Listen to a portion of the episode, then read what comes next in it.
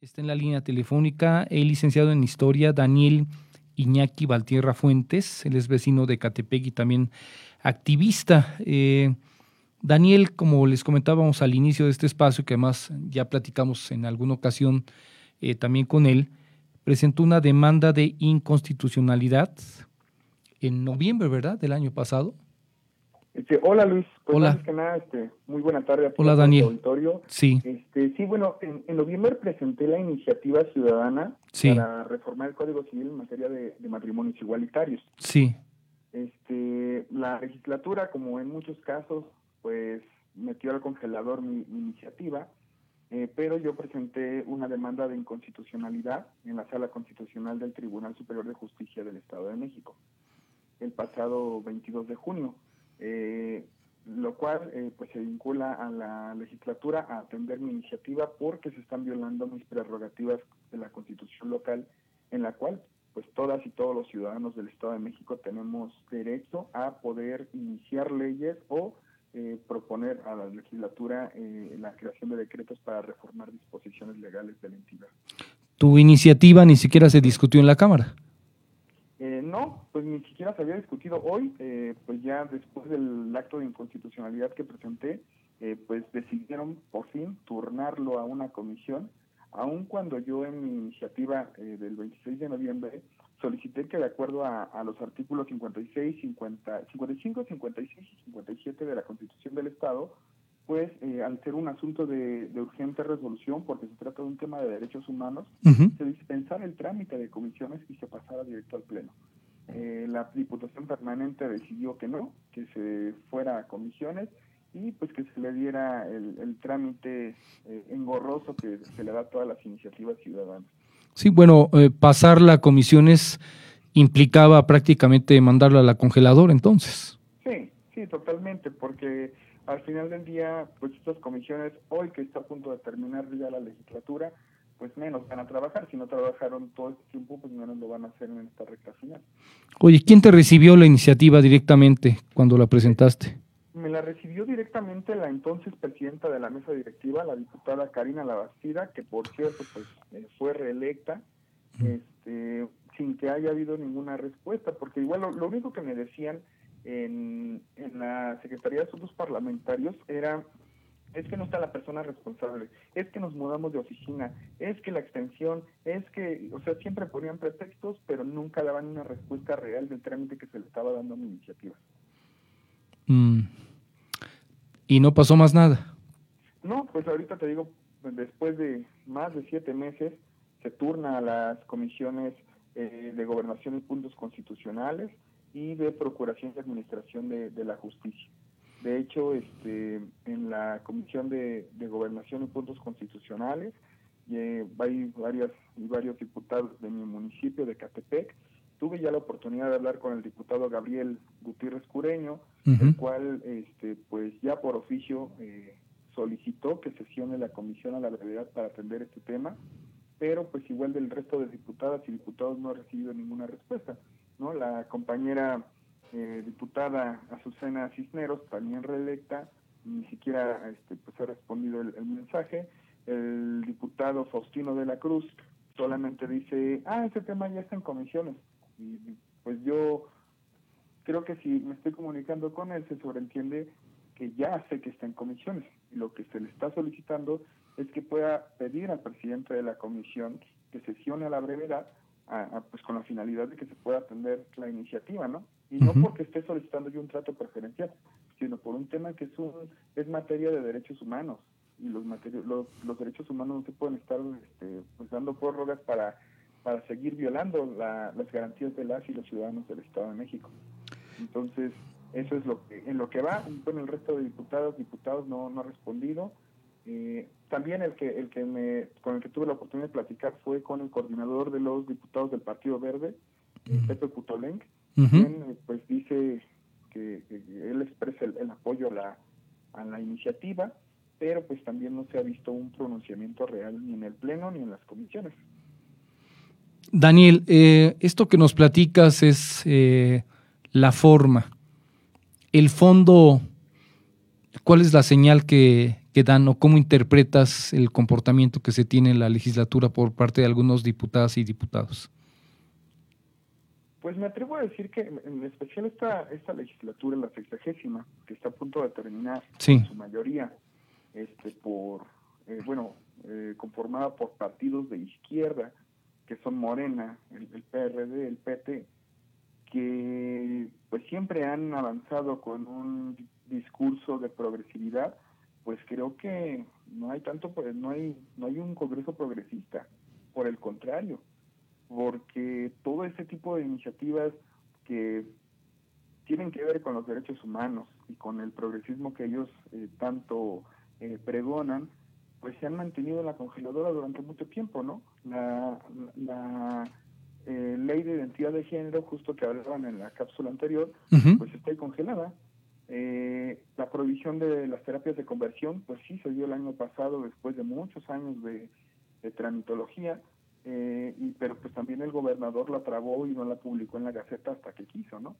en este caso los matrimonios igualitarios, la interrupción legal del del embarazo, eh, muchas otras circunstancias que, que tienen que ver, repito, con los derechos humanos, que se supone que ellos dentro de sus estatutos partidarios tienen un, un, tienen señaladas algunas eh, de los puntos que son una agenda, digamos, permanente dentro de sus partidos. No más allá de la agenda por periodo legislativo, ellos ya tienen una agenda estatutaria eh, pues permanente lo cual no se ve claro. No ven por los intereses de la ciudadanía, por la igualdad, no ven por la progresividad hacia una mejor sociedad y pues por el contrario solamente se va generando un, rezago, ¿no? Sí. Eh, creo que, queda mucho a deber esta, esta legislatura en muchos temas, eh, no nada más en, en, matrimonio igualitario o en materia de, igualdad de, de género, de género, sino que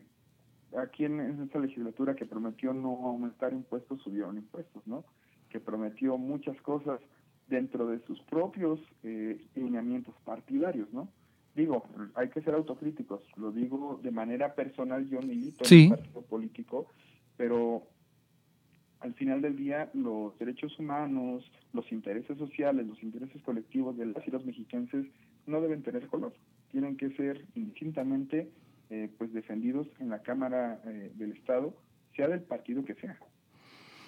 Sí, bueno, eh, realmente es una situación que en varios temas la actual Cámara de Diputados, como tú lo mencionas, ha dejado que desear. Me parece que han cumplido con una parte de su agenda política que les convenía sobre todo a ellos pero no en los temas eh, sustanciales eh, como este. Está pendiente la propia ley de la universidad, el tema del ICEMIM eh, igualmente y otros temas que están ahí. Ahora, Daniel, tú eres una gente muy joven. ¿Cuántos años tienes, Daniel?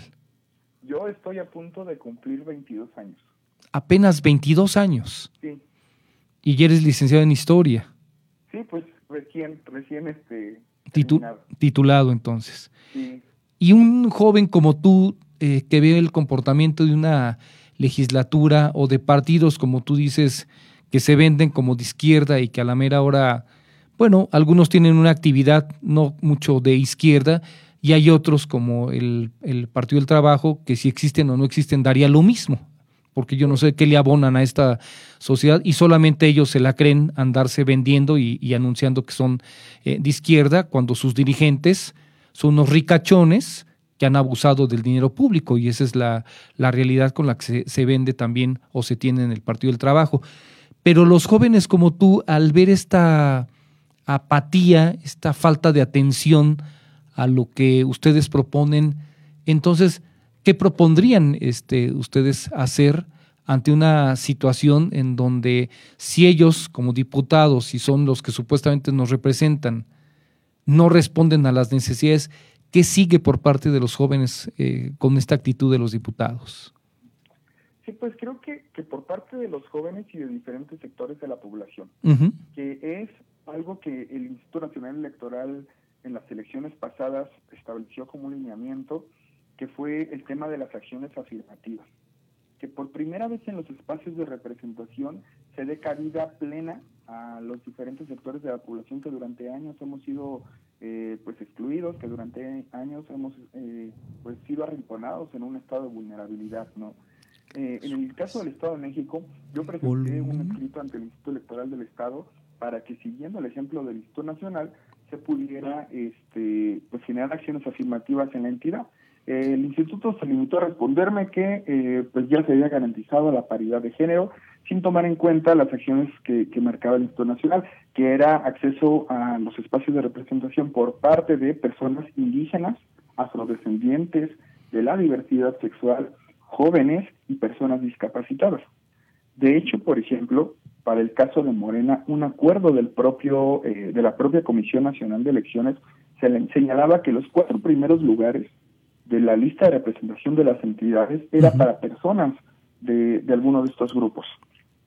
Y si nos vamos a revisar quiénes son hoy los diputados de representación de Morena en los cuatro primeros lugares, ninguno de los cuatro o es joven, ni es de la diversidad, ni es indígena o afrodescendiente, ni es discapacitado. Entonces, es a lo que me refería, ¿no? Que ese antiprogresismo que va en, contra de sus propios lineamientos partidarios. Hoy en la Cámara de Diputados eh, bueno, a partir de septiembre vamos a tener una Cámara de Diputados sin personas de la diversidad sexual, sin personas eh, indígenas o afrodescendientes, sin discapacitados y este sin jóvenes. Bueno, hasta donde yo sé, porque la compañera más joven que puedo vislumbrar es Montserrat Ruiz Páez de Tecamac, ¿no? Pero fuera de eso, no los hay. Y, y ya respondiendo más concretamente a tu pregunta, creo que para poder cambiar el tema desde una legislatura, desde todo cualquier otro lugar, es importante que estos grupos que hemos sido durante años excluidos podamos ocupar espacios de representación y no por el hecho de querer un cargo, sino por un hecho de que quién va a saber cuáles son las necesidades de un grupo que la propia gente que pertenece a ese grupo. Porque, por ejemplo, tenemos diputados que dependiendo de los derechos de los indígenas del Estado de México, mm. sin que tengan una verdadera, eh, un verdadero pulso de las necesidades de las personas indígenas de nuestro estado. Entonces, creo que ese es uno de los puntos. Y por el otro lado también pues necesitamos eh, pues representantes populares que de verdad tengan un compromiso con, con sus comunidades, lo cual pues lo hemos pedido por décadas sin que haya habido éxito hasta el día de hoy, pero creo que, que poco a poco la sociedad también va, va dándose cuenta de muchos aspectos Hoy vamos a tener por primera vez en la historia en, el Congreso Federal diputadas trans, la, diputada electa eh, Salma Luébano de Aguascalientes y María Clemente de la Ciudad de México. Pero pues en el Estado de México seguimos retrasados, ¿no? A pesar de que estamos tan cerca de la Ciudad de México, una ciudad que sí es poco más progresista que nosotros, eh, bueno, yo digo más bien bastante, ¿no? Entonces creo que, que queda el, el, el refrán, ¿no? Que pues tan cerca de la Ciudad de México y tan lejos de Dios. Entonces, eh, creo que sería importante poder entender eh, que es necesario llevar las leyes al siglo XXI. Si bien las leyes son perfectas, este, pues se pueden perfeccionar, desafortunadamente las personas que hemos tenido que hacen las leyes no son perfeccionistas. Entonces se quedan en leyes arcaicas que para nada abonan a una mejor convivencia de la sociedad. ¿Qué pronóstico le das a tu iniciativa? Pues siendo realistas, creo que se va a quedar en la congeladora y lo tendremos que retomar en la próxima legislatura. Y pues me gustaría ser optimista y, crear una ensoñación que se pueda aprobar antes de septiembre, ¿no? Eso es una es, es demasiado pedir, pero pues esperemos que por ahí salga alguien que algún diputado o diputada que, que esté comprometido, comprometida y que haya posibilidad de que se pueda de que se pueda aprobar, se pueda hacer una realidad y que pues por primera vez en el Estado de México tengamos representantes que de verdad defiendan los intereses de las y los mexicanos. Eh, ¿Crees que eh, faltó mayor organización por parte de quienes están solicitando los matrimonios igualitarios? Es decir, una presión mucho más fuerte a los diputadas y diputados, que está disperso el movimiento. Posiblemente sí, mira, aunque el defender derechos humanos no debería de ser este un tema de presión social, sino un tema de obligación, creo que sí faltó presión.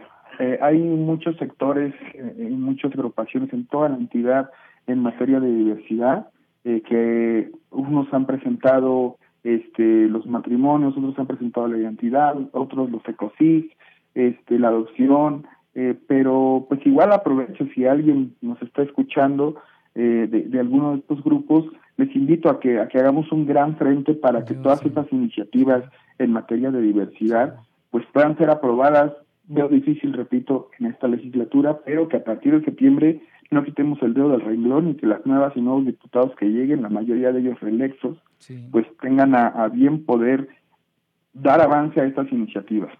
Daniel, eh, me parece que deben de cerrar filas, porque ante la, la, dispersión, eh, quienes más ganan son quienes, como tú dices, tienen la obligación de cumplir, pero no se sienten obligados porque no hay la presión suficiente. ¿Cuánta gente calculas que está a favor de los matrimonios igualitarios en el Estado de México? Somos 17 millones eh, de habitantes, pero eh, adultos el, el, 70%, eh, supongamos. ¿Cuánta gente calculas que pueda estar en favor? Hay unas estimaciones de organizaciones de diversidad nacionales y estatales que dicen que en el Estado de México hay una población eh, perteneciente a la diversidad sexual de alrededor de 120 mil personas. Entonces, digamos que de esas 120 mil personas, pues no todos tienen una participación activa en este tipo de situaciones. Y me gustaría, pues, siendo optimista, irnos a, a por lo menos una tercera, una cuarta parte, que estaríamos hablando de alrededor de 30 este 40 mil personas, que creo que, que si hiciéramos un gran frente amplio en toda la entidad, lograríamos muchas cosas para, para la comunidad. ¿Alguna vez se han reunido 1.200 personas para protestar pacíficamente afuera de la Cámara de Diputados? Hasta donde yo yo conozco la, la historia del Estado de México, no. O sea, lo más ni siquiera, han sido grupos de... 1%, ni siquiera el 1%. Sí, no, yo creo que máximo han sido 100, 120, ya un exagerado 150 personas que, que se han manifestado en la Cámara de Diputados.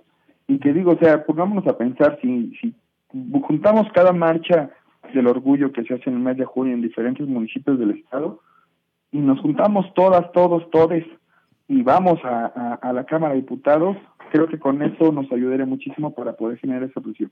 Sí, y vamos, que más que un tema de de, orgullo, eh, es un tema de, de, los propios derechos que tenemos toda la ciudadanía en el Estado de México, ¿no? Sí. Un acceso pleno de todos a los derechos de, la entidad. Sí, espero no se me tome a mal, pero te diría, el día de la marcha del orgullo, o sea, está bien para la fiesta, pero no para venir a solicitar sus derechos todos reunidos pacíficamente, que sean recibidos como, como debe ser, y sentir la presión de que hay un grupo grande, fuerte, pero no solamente listos para la fiesta.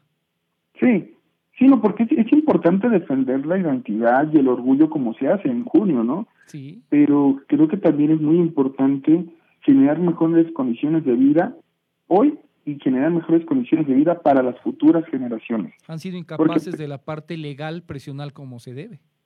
Sí, sí, sí.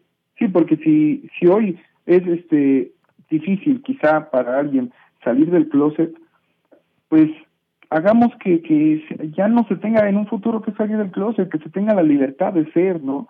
Que ya no se tenga que recurrir a un amparo para poder casarse, a un amparo para poder rectificar un acta. Sí, es ridículo, es ridículo, estoy totalmente de acuerdo que es ridículo, nada más que si tú fueras diputado y ves el poder de convocatoria que tiene este movimiento, ¿qué harías?